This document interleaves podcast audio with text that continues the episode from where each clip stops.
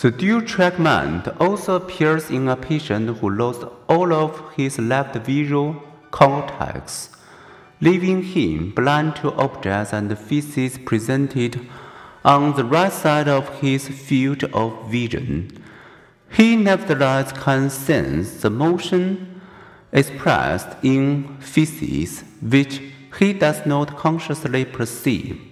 The same is true of normally sighted people whose visual cortex has been disabled with magnetic stimulation. Such findings suggest that brain areas below the cortex are processing emotion related information. People often have trouble accepting that much of our everyday thinking, feeling, and acting operates outside our conscious awareness.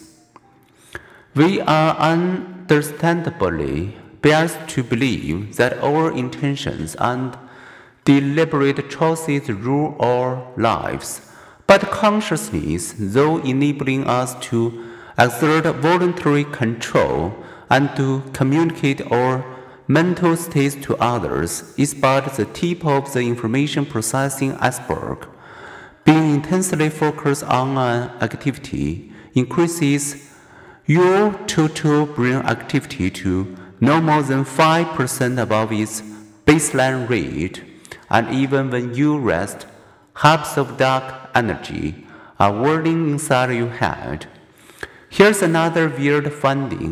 Experiments show that when you move your wrist at view, you consciously experience the decision to move it about 0.2 seconds before the actual moment.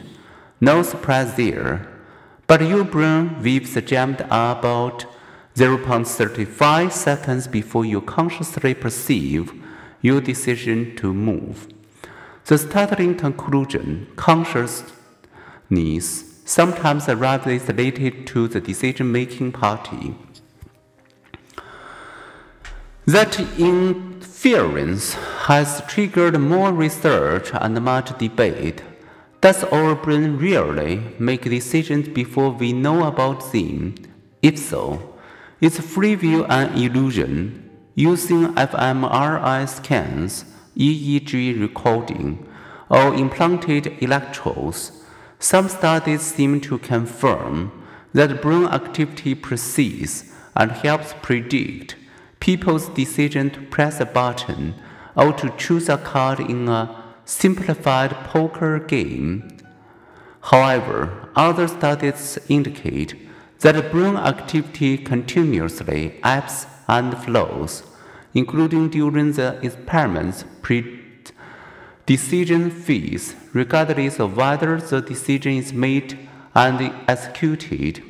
The actual decision to move occurs when the brain activity crosses a threshold which happen to coincide with the average time of awareness of intention to move. This view sees the mind's decision and the brain's activity like a computer's program solving and its electronic activity as simultaneously and parallel.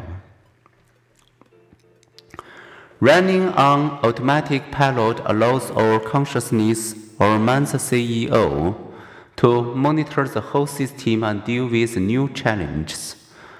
While neural assistants automatically take care of routine business, a skilled tennis player's brain and body respond automatically to an oncoming serve before becoming consciously aware of the ball's trajectory.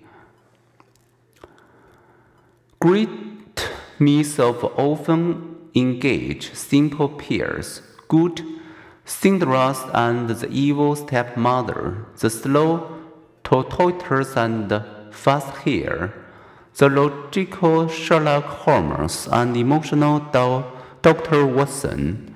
The myth has enduring power because they express our human reality. Dualities are us.